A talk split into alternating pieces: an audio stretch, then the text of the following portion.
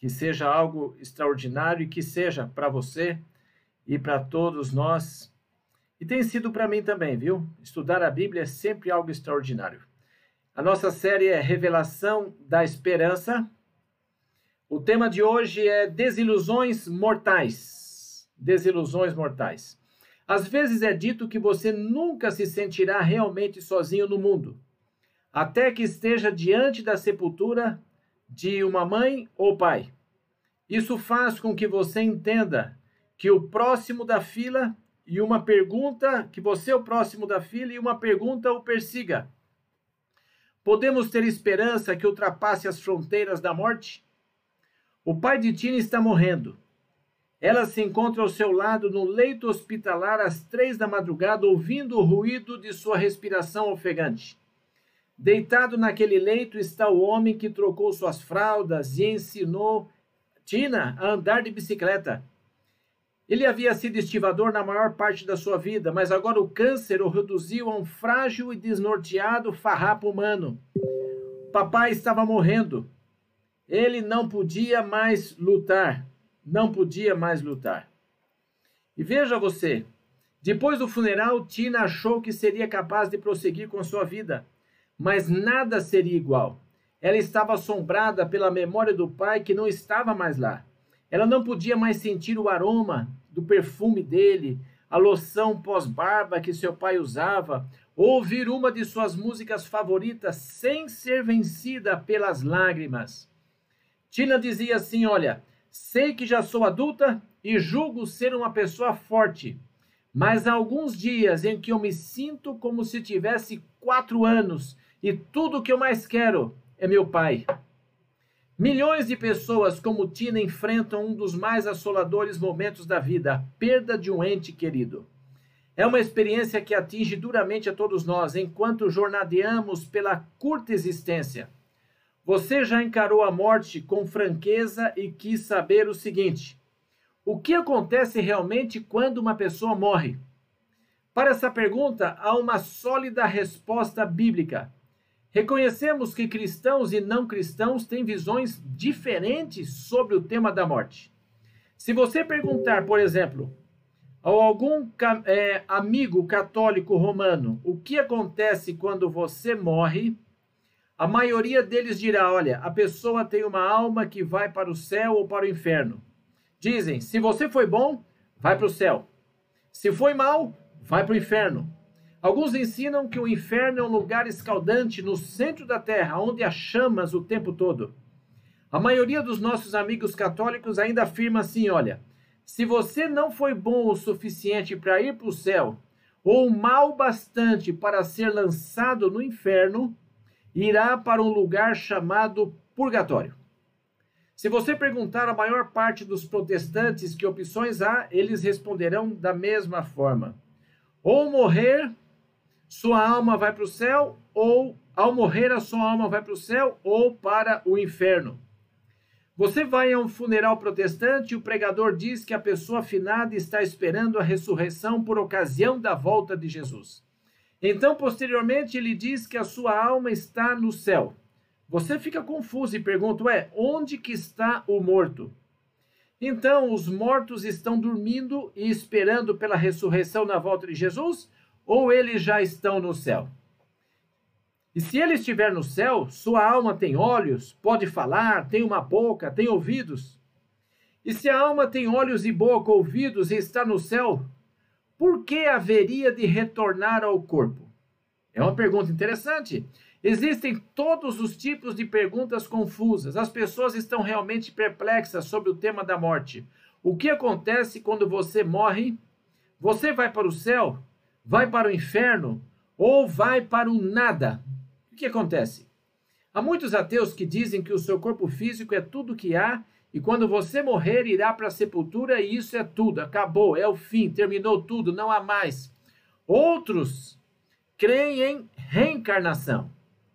Se você perguntar a alguns de seus amigos hindus ou budistas, eles responderão que quando você morre e completa o seu karma, retorna mediante a reencarnação ou transmigração.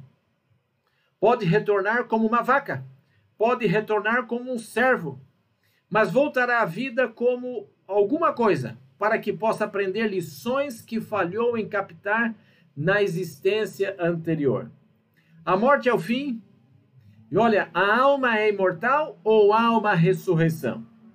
Veja que se a alma é imortal, então isso significa que ela vai imediatamente para o céu ou para o inferno após a morte.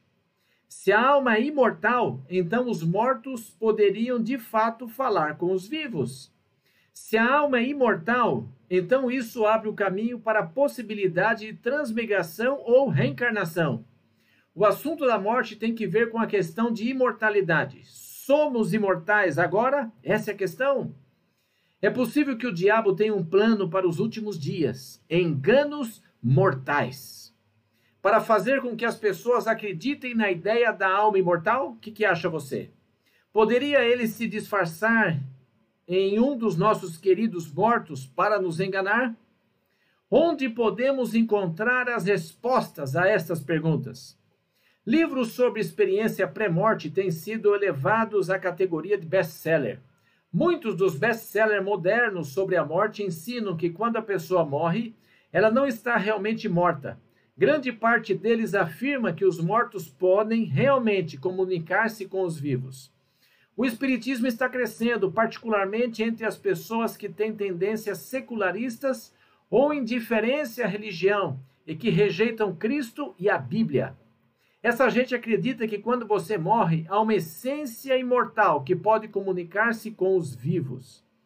Você concorda comigo que há apenas uma fonte confiável para encontrarmos informações sobre a morte ou qualquer outro assunto? A Bíblia? Ela nos fornece respostas seguras para a pergunta: o que acontece quando você morre? A Escritura revela não apenas o que acontece quando você morre, como também a atitude certa de enfrentar a morte com nova esperança e confiança. Vamos começar com o livro do Apocalipse. Vejamos o que está escrito no início desse livro sagrado que revela o destino final da humanidade. O primeiro capítulo do Apocalipse nos apresenta uma gloriosa pessoa, Jesus Cristo. Ele está vestido em um esplendoroso traje branco. Seus olhos são descritos como chamas de fogo. Jesus, ele se identifica assim, olha, Apocalipse 1:18. Sou aquele que vive, estive morto, mas eis que estou vivo pelos séculos dos séculos. Jesus foi deposto na sepultura e dela ressurgiu. Ele ressuscitou dos mortos. Através de toda a sua vida, Jesus padeceu fome, cansaço e dores. Sobre a cruz, os pregos que lhe transpassaram as mãos causaram insuportável dor. A coroa de espinhos sobre a sagrada fronte produziu-lhe sofrimento. A chicotada nas costas fizeram com que sentisse muita agonia. Seu corpo físico experimentou a dor. Ele também experimentou sofrimento e fadiga. Mas quando ele ressurgiu da sepultura, foi revestido de um glorioso corpo imortal. A Bíblia diz que Jesus ressuscitou e então prossegue afirmando: E tenho as chaves da morte e do inferno. A razão de não necessitarmos temer a morte é porque Cristo a venceu. Sobre a cruz, Cristo tomou sobre si mesmo a condenação dos nossos pecados. Visto que o salário do pecado é a morte, Jesus experimentou-a por nós. Ele foi sepultado e ressurgiu. Cristo tem as chaves do túmulo. Qualquer crente que morre e repousa em Jesus pode esperar pela ressurreição. A Bíblia revela em suas páginas a verdade sobre a ressurreição. Ela aponta para o futuro, a segunda vinda de Cristo, quando os mortos serão ressuscitados. Mas alguém pode perguntar: o que a Bíblia ensina sobre o conceito de uma alma imortal? Olha, eu quero dizer a você: Vamos até o livro de Gênesis, a semana da criação, para descobrir uma pista sobre o que acontece quando a pessoa morre. Quem sabe se compreendemos o que ocorreu em nossa criação, poderemos entender algo sobre o que tem lugar quando morremos. Olha o que a Bíblia diz em Gênesis capítulo 2, o verso 7. Então formou o Senhor Deus o homem do pó da terra e lhe soprou nas narinas o fôlego de vida e o homem passou a ser alma vivente. Veja o que aconteceu. O Senhor Deus formou o homem do pó da terra. Deus modelou Adão a partir do pó, e esse foi o corpo do primeiro homem. Em seguida, a Bíblia diz que ele soprou nas narinas o fôlego de vida. O texto bíblico não diz que Deus bafejou uma alma no ser humano, não. Ele formou o seu corpo do pó da terra. E veja, Deus soprou em suas narinas o fôlego de vida e o homem tornou-se alma vivente. Por acaso diz a Escritura que Deus pôs em Adão uma alma imortal? Não, a Bíblia não diz isso. A fórmula criadora foi a seguinte: pó mais fôlego é igual alma vivente.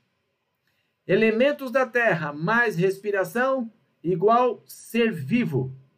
Uma alma vivente significa uma pessoa viva. Adão tornou-se um ser vivente ou uma pessoa viva. Você agora compreende que uma alma vivente é um ser vivo? Veja, suponho que você vá ao supermercado e quando volta para casa diz para a esposa assim: Olha, não havia uma só alma no mercado.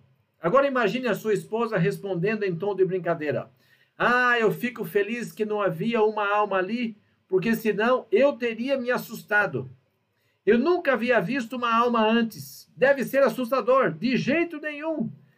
Gente, as pessoas sabem que quando você quis dizer alma, referiu-se não é, a referiu-se a não haver nenhuma pessoa no mercado. A Bíblia jamais ensina que Deus colocou uma alma imortal em Adão no momento de sua criação, como se houvesse uma entidade separada dele. Eu não tenho uma alma, eu sou uma alma, uma criatura viva, uma pessoa. Assim é você também. Agora, o que é alma? Ela é imortal? Nunca morre? Ezequiel 18:4, olha o que diz a Bíblia. Eis que todas as almas são minhas, como a alma do Pai, também a alma do Filho é minha. E veja o que mais. A alma que pecar, esta morrerá. De acordo com a Bíblia, pode a alma morrer? Sim, porque está escrito: a alma que pecar, essa o que? Morrerá. Há na Bíblia outra palavra para alma que surpreende algumas pessoas, é pessoa ou vida. Por exemplo, Ezequiel 18:4, a pessoa que pecar é que morrerá. A Bíblia na linguagem de hoje fala assim. Ezequiel 18:4, agora na Bíblia Viva diz assim: cada pessoa será condenada pelo seu próprio pecado, e o castigo é a morte. Viram? Como visto, não existe tal coisa na Bíblia como alma imortal. Só Deus é imortal. Esteja certo disso. Ouça isso. A Bíblia utiliza a palavra alma 1600 vezes. Em nenhuma delas menciona alma imortal. Sabia disso? Mateus 16, 25 e 26 diz assim: Olha, porquanto quem quiser salvar a sua vida, perdê-la-á. Quem quiser perder a vida por minha causa, acha-la-á. Pois que aproveitará o homem se ganhar o mundo inteiro e perder a sua alma? Ou que dará o homem em troca da sua alma? Somente Deus é imortal. Mortal significa sujeito à morte. Imortal significa inextinguível. A Bíblia nunca usa a expressão alma imortal ou imortalidade da alma. Não, não há isso na Bíblia. 1 Timóteo 1,17 diz assim: Assim ao Rei eterno, imortal, invisível, desúnico, honra e glória pelos séculos dos séculos. Amém. O Rei é imortal, Deus é imortal. Recebemos a imortalidade, receberemos a imortalidade quando Cristo vier. Aí sim. A Bíblia diz: porque é necessário que o corpo mortal se revista da imortalidade. Quando vou a Cristo, ele me concede o dom da vida eterna. Aliás, já o tenho em meu poder, mas o dom da imortalidade será concedido na segunda vinda de Cristo. Nós já estudamos sobre isso.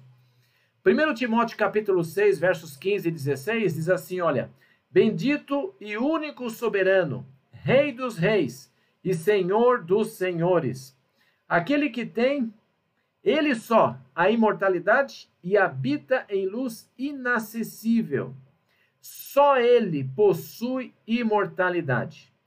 Agora veja, se eu sou o único que tem minha carteira ou bolsa, se eu somente a tenho, o que, que isso significa? que você não tem direito a ela, certo? Sim. Somente quem possui imortalidade. Quem que é? Veja, Deus somente tem imortalidade. Aquele que habita na luz inacessível, Deus o Pai, Deus o Filho e Deus o Espírito Santo. A Bíblia é clara também na questão da imortalidade, gente. A filosofia pagã grega ensinava que a alma podia viver separadamente do corpo. Os gregos ensinavam que a alma era uma entidade distinta e que tinha vida própria. A Bíblia ensina que os seres humanos são uma unidade integrada, física, mental e espiritual. Esses componentes são inseparáveis. A Bíblia diz que a morte é como um sono. O crente que morre está seguro como se estivesse dormindo nos braços de Jesus. Ele está descansando dos sofrimentos e desapontamentos terrenos até a manhã da ressurreição. Mas o Espiritismo também ensina que a alma é imortal. Ele diz que quando você morre, há uma essência sua que sobrevive. E você volta e se comunica com os vivos. Percebe por que essa ideia é fatal? Consegue perceber? O diabo pode usar essas falsas ideias sobre a morte para nos enganar. Seus anjos maus podem disfarçar-se como nossos entes queridos mortos. Eles podem trazer-nos, por assim dizer, mensagens além da sepultura. Eles podem induzir-nos a aceitar as mentiras de Satanás. Eis o que a Bíblia diz. 1 Coríntios 15, 51 e 52. Eis que vos digo um mistério: nem todos dormiremos, mas transformados seremos todos. No momento, no abrir e fechar de olhos, ao ressoar a última trombeta, a trombeta soará e os mortos ressuscitarão incorruptíveis, e nós seremos transformados. Quando Deus criou Adão, ele colocou seu fôlego no homem, não uma alma imortal. Gênesis 2:7 diz assim: O Senhor formou o homem do pó da terra e soprou em suas narinas o fôlego de vida, e o homem passou a ser alma vivente. A morte é a criação ao inverso. O que acontece quando uma pessoa morre? O que é que volta para Deus? Será que a Bíblia diz que alma, a alma volta para Deus? Ela diz que o que, que volta para Deus? O espírito. Eclesiastes capítulo 12, verso 7 diz assim: Olha, e o pó volte à terra como era, e o espírito volte a Deus que o deu. O corpo retorna ao pó ou solo, mas o espírito que volta para Deus não é algo consciente. É o fôlego ou poder de Deus que a ele regressa. Deus tem preservado a identidade daquela pessoa em sua mente. A palavra hebraica para espírito no Antigo Testamento é ruach, que significa fôlego, respiração. Portanto, espírito, respiração ou fôlego são a mesma coisa não espírito e alma. Percebe isso? Muitas pessoas ficam confusas, pensam que o espírito e alma são a mesma coisa. Não é nada disso, gente. Espírito e alma são diferentes. Deus formou o homem do pó da terra, eis um corpo. Deus soprou nas narinas do homem seu ruach, o termo hebraico para espírito ou fôlego. E o homem tornou-se alma vivente. Consegue entender? Quando alguém morre, o corpo vai para o pó ou a terra. E o espírito ou fôlego de vida, o poder da vida, volta para Deus. Agora observe como a Bíblia ensina que o fôlego e o espírito são a mesma coisa. Jó capítulo 23, verso 3, olha o que diz: Enquanto em mim houver a minha vida e o sopro de Deus em meus narizes. O que temos em nossas narinas? É algo que pense, raciocina? Não, é o fôlego de vida que Deus te deu. Cada batimento cardíaco vem de Deus, cada pulsação tem a sua origem no Criador. Jó diz: Meu espírito está em mim. O espírito de Deus está em minhas narinas, em minhas palavras, o poder que Deus me dá para viver. Essa é a questão.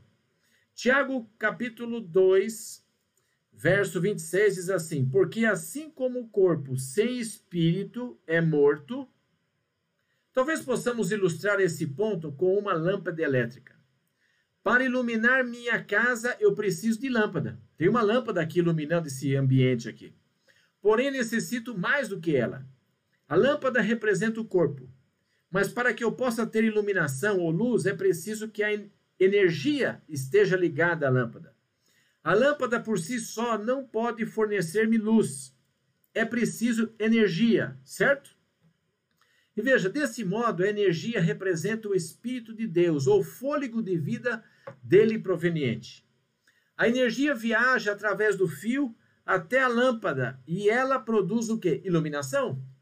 Agora, o que acontece quando eu desligo a lâmpada?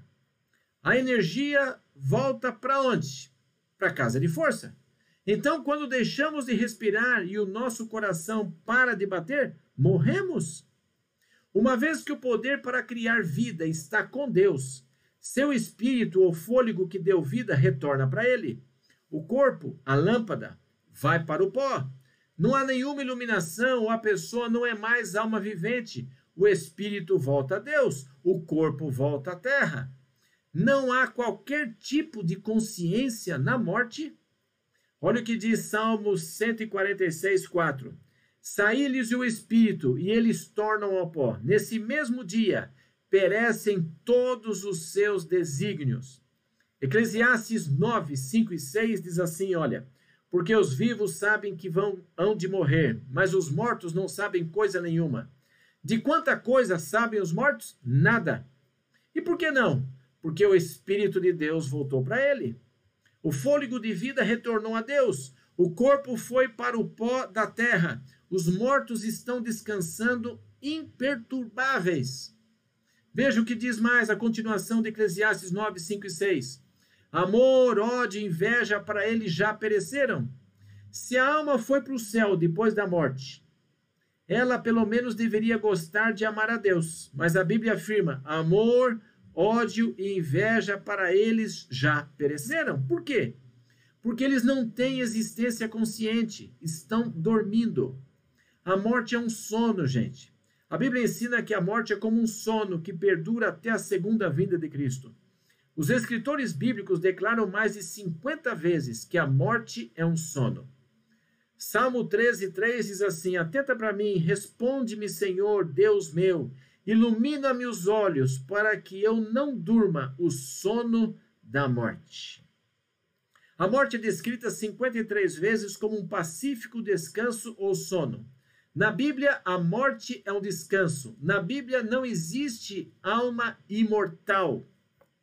1 Reis 2,1 diz assim: aproximando-se os dias da morte de Davi. E veja, 2,10 diz: Davi descansou com seus pais e foi sepultado na cidade de Davi. Certo dia, enquanto viajando para visitar a casa dos seus amigos Lázaro, Maria e Marta, Jesus e seus discípulos receberam notícia de que Lázaro estivera gravemente enferma e morrera em seguida. Cristo esperou três dias antes de chegar à casa de Lázaro. Enquanto ao caminho, Jesus fez essa declaração. João 11, 11 a 14. Nosso amigo Lázaro adormeceu, mas vou despertá-lo. Disseram, pois, os discípulos: Senhor, se ele dorme, está salvo?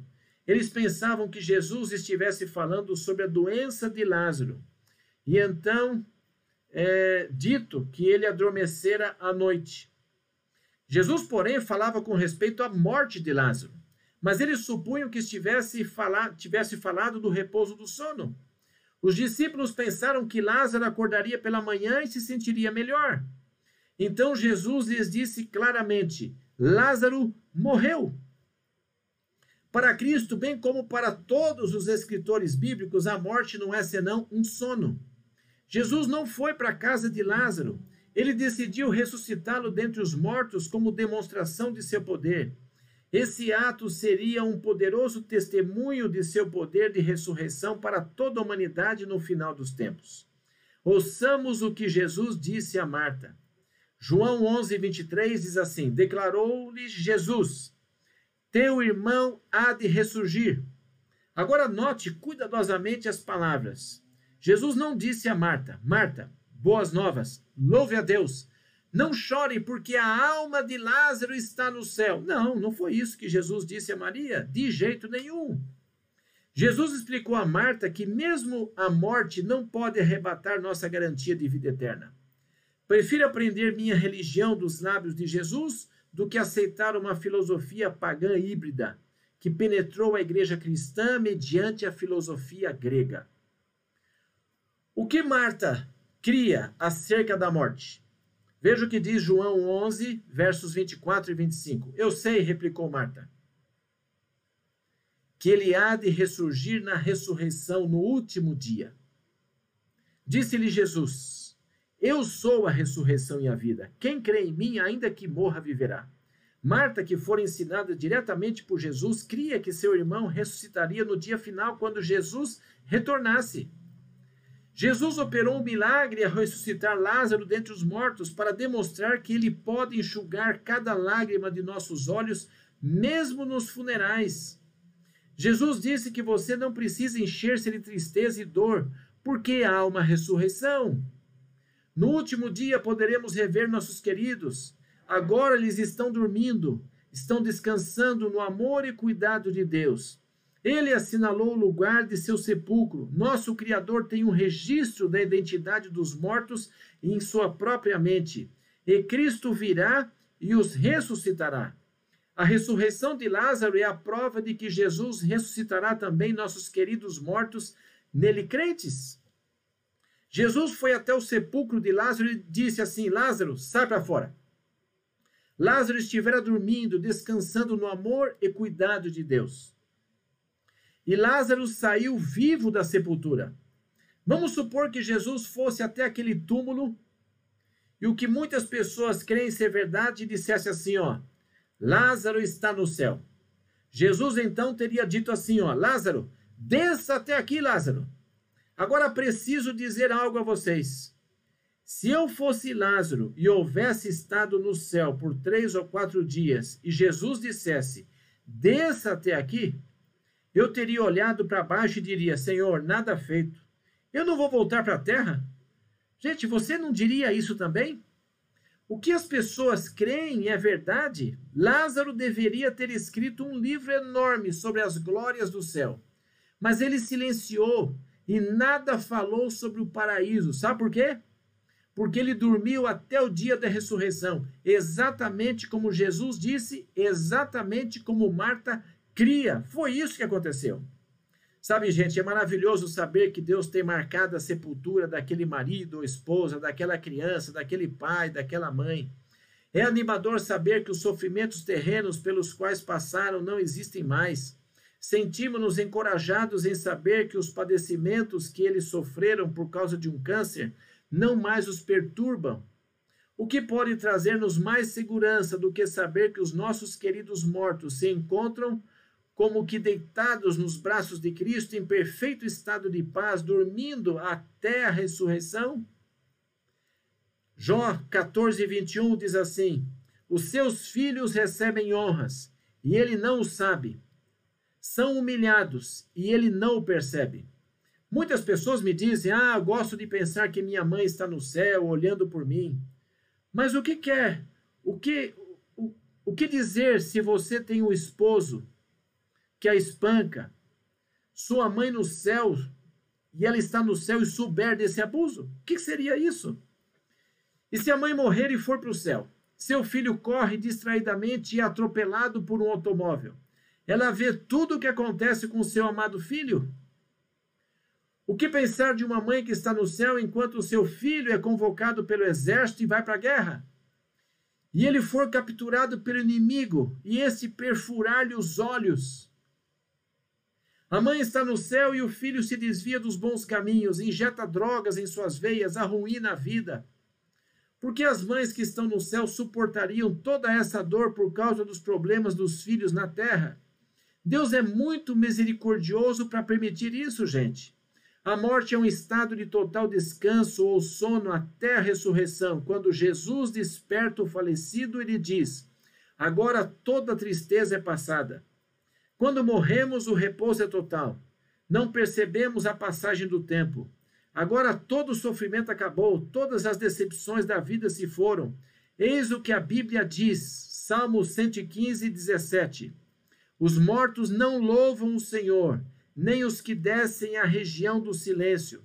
As Escrituras dizem: os mortos, o que não fazem, amigos, não louvam ao Senhor. E se os mortos já estão no céu, o que, que eles deveriam estar fazendo? Louvando o Senhor, lógico. Não é surpreendente isso? Sabe, em 1.600 lugares onde a Bíblia menciona a alma, ela nunca usa o termo alma imortal. Porém, através de toda a Escritura, a morte é descrita como um sono. A Bíblia fala sobre ressurreição, fala sobre a vinda de Cristo, fala sobre sepulturas sendo abertas. Ela está claríssima sobre o assunto da morte. Paulo diz assim em Colossenses 3, 3 e 4: Porque morrestes e a vossa vida está oculta juntamente com Cristo em Deus. Ao morrermos, todos os demônios do inferno não nos podem fazer pecar. Quando morrermos, nossa genuína identidade, nossa vida real está oculta com Cristo em Deus. E quando ele vier, quando Cristo, que é a nossa vida, se manifestar, então vós também sereis manifestados com ele em glória. Quando um ente querido crente morre, sua vida está escondida com Cristo em Deus. O Senhor preserva sua verdadeira identidade, ele dorme, ele não percebe a passagem do tempo. Ele nada sabe sobre os problemas de seus filhos, nada sabe sobre os sofrimentos de seus irmãos e irmãs, desconhece os traumas que a sua esposa enfrenta. Não há percepção de tempo. Na volta de Cristo, nossa vida que esteve escondida até então com Cristo em Deus se manifestará. Ele dirá: João, saia para fora. Maria, venha. As sepulturas se abrem e somos levados a encontrar Jesus nos ares. Ascendemos então para nos reunirmos a Jesus, que por nós foi morto na cruz. Encontramos-nos com o amorável Jesus e assim estaremos com ele através de toda a eternidade. O Cristo que foi sepultado e ressurgiu da sepultura nos redimiu. O que Jesus nos ensinou sobre a morte, gente? O que aconteceu com o ladrão na cruz? O que Jesus quis dizer quando afirmou ao ladrão crucificado e prometeu: Em verdade, em verdade te digo hoje, que estarás comigo no paraíso? Cristo foi para o paraíso naquele dia? Deixemos que o nosso Senhor responda. Você se recorda de que Jesus foi crucificado na sexta-feira, descansou no sábado em seu sepulcro, mas no domingo, primeiro dia da semana, ressuscitou dentre os mortos.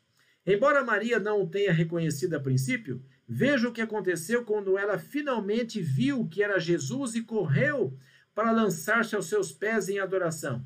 Essa é a história verdadeira. João 20, 15 a 17. Veja, perguntou-lhe Jesus: Mulher, por que choras? A quem procuras?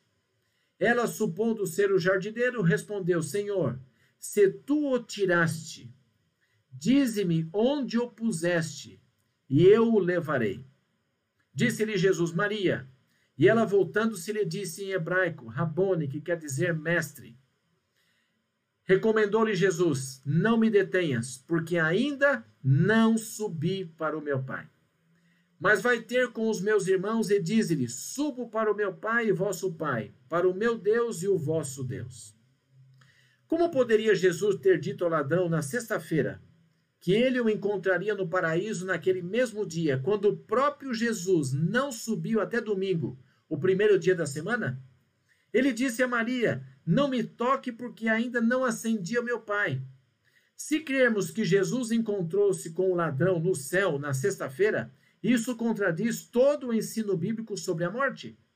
Em segundo lugar, se Jesus ainda não havia ascendido para o Pai no domingo pela manhã, como poderia ele ter dito ao ladrão na sexta-feira que eles estariam no paraíso neste dia?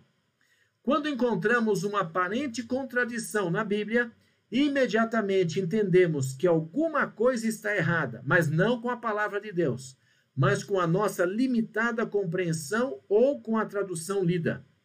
Mas essa suposta incoerência instantaneamente desaparece com um simples movimento da vírgula. A colocação de uma vírgula pode fazer um mundo de diferença. Precisamos lembrar-nos de que a pontuação encontrada nas Escrituras não é inspirada.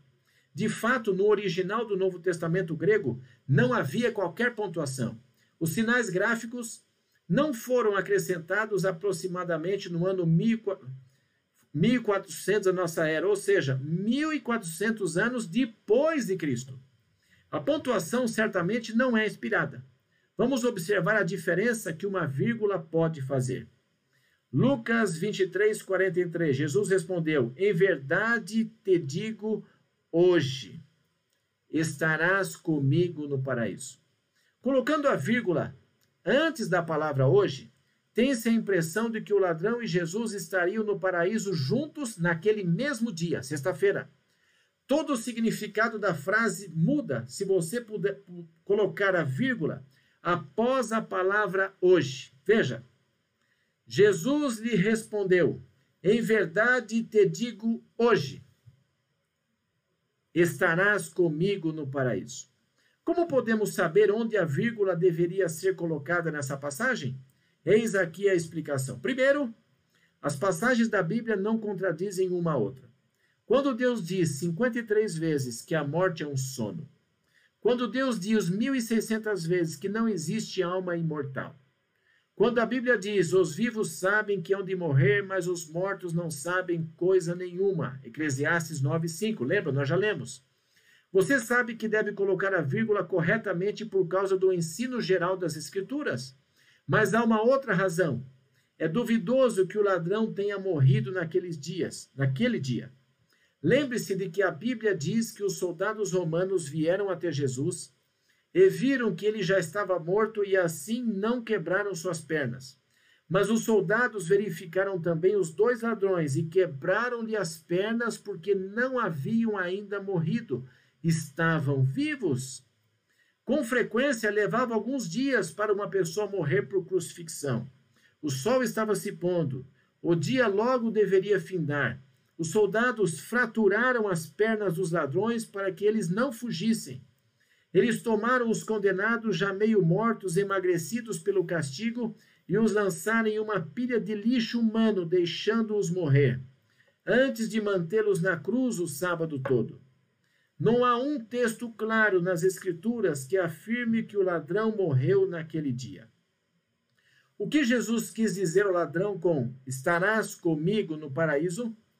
Jesus disse: Em verdade te digo hoje, nesse mesmo dia em que morro na cruz, nesse dia em que aparentemente fui privado de meu poder, neste dia quando homens e mulheres zombam de mim, neste dia com o sangue escorrendo pela minha face, neste dia que trago uma coroa de espinhos sobre a minha fronte, neste dia em que parece que não posso salvar ninguém, digo-lhe: neste dia estarás comigo no paraíso. Porque ressuscitarei dos mortos, e, o, e ao ascender ao céu, seu nome está escrito em minha mão. Ao ascender ao céu, levarei comigo seu nome em meus lábios. Essa é a questão, gente. Ao ascender o céu, o sepulcro ficará vazio por causa da minha ressurreição, e um dia você também será ressuscitado. 1 Coríntios 15, 55 diz assim: Ó morte, onde está o seu aguilhão? Ó sepultura, onde está a sua vitória? 1 Coríntios 15, 57 diz assim: Olha, graças a Deus que nos dá a vitória por intermédio de nosso Senhor Jesus Cristo. Você perdeu esposo, esposa, um ente querido?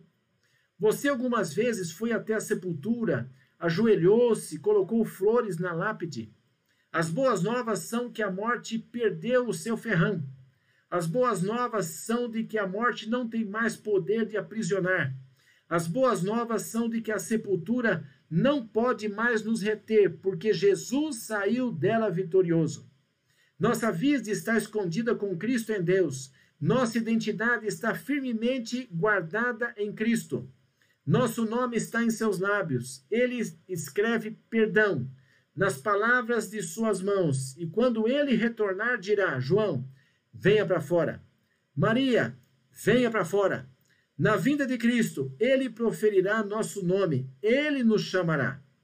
Aquele ente querido sairá do túmulo. Veja o que a Bíblia diz.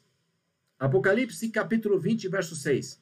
Bem-aventurado e santo é aquele que tem parte na primeira ressurreição, porque sobre estes a segunda morte não tem autoridade.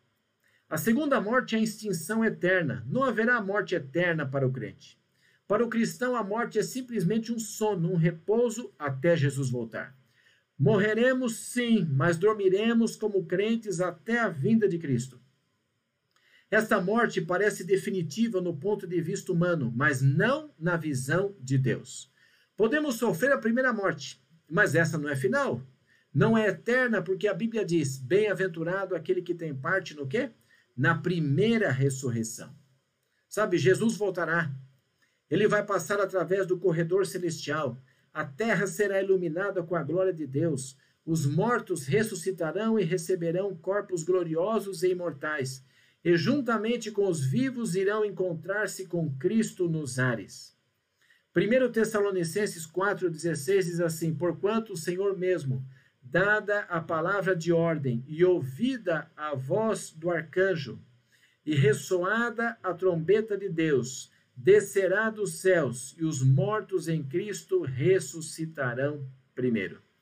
Se os crentes já estão no céu com Cristo, por que haveria precisão desse glorioso evento da segunda vinda de Cristo? Se as almas podem viver no céu sem um corpo por milhares de anjos, por que voltar e retomar o corpo na segunda vinda de nosso Senhor? Não faz sentido, gente.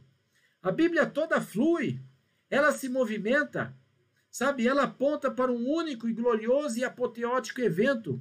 Porque os cristãos de todas as épocas ansiaram a segunda vinda de Jesus? Sabe por quê? Porque os cristãos de todos os séculos criam que na segunda vinda de Cristo os mortos seriam ressuscitados e reencontrariam seus amados. Nesta ocasião receberemos corpos imortais e gloriosos e seremos reunidos com eles para nos encontrarmos com o Senhor no espaço. Note o verso 17. 1 Tessalonicenses 4,17. Depois nós, os vivos, os que ficarmos, seremos arrebatados juntamente com eles entre nuvens para o encontro do Senhor nos ares, e assim estaremos para sempre com o Senhor. Quando Jesus voltar, vindo do céu, os mortos serão ressuscitados, receberão corpos gloriosos e imortais. Você reverá o seu bebê que foi para a sepultura. Sabe, o pai que morreu por causa de um câncer poderá ser visto novamente. Você poderá abraçar muitas vezes a mãe que perdeu para a morte. Juntos encontraremos com o Senhor nos ares. Pense na alegria de então. Pense na palpitação que tomará conta do nosso corpo. Marido e mulher que estiverem vivos serão arrebatados para se, eh, se, se encontrarem com Jesus nos céus. O filho sobe com eles, a filha que morreu com nove anos de idade ressurge e se reúne com eles nos ares. O marido olha para a esposa e diz: Olha, aqui está Cecília, ele aqui foi ressuscitada por Jesus. O marido que foi arrebatado está ali, vê a sua esposa mais bela do que nunca, do que quando se casaram. Ele a sepultou quando estava com 84 anos de idade, ele 86. Ele diz: Querida, você está novamente comigo. Você saiu do sepulcro e está mais linda do que nunca. Olha como isso será maravilhoso, gente. Apocalipse 22, 5 diz assim: olha, reinarão pelos séculos dos séculos. Mesmo em face da morte, podemos segurar a mão de Cristo. Podemos confiar totalmente no Cristo que depôs nossos queridos na sepultura. Esse Jesus que os mantém junto ao seu peito e vigia sobre o seu repouso. Ele que conserva sua identidade na mente, o mesmo Jesus que marcou o lugar da sua tumba ele os ressuscitará dentre os mortos. Há muitos anos, um pianista chamado Thomas Dorfey morava na cidade de Chicago.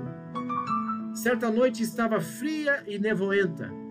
A esposa estava grávida do primeiro filho. Ele tinha um concerto em St. Louis. Ao sair para tomar o trem, a sua esposa disse: Querido, por favor, não vá. Eu posso ter o bebê essa noite, por favor, não vá.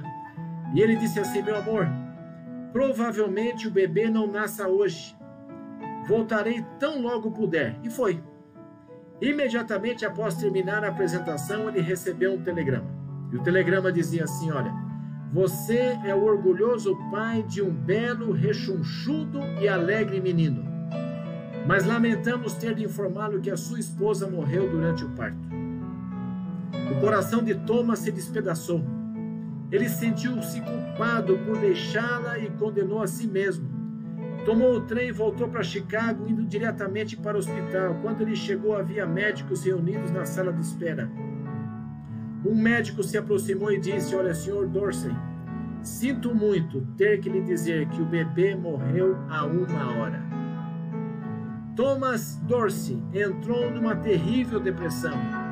Ele nunca mais compôs. Disse que nunca mais tocaria piano. Foi então para um retiro bem distanciado de Chicago. Meses se passaram e ele continuava desanimado e desapontado. Um dia, ele se sentou ao piano e começou calmamente a tocar.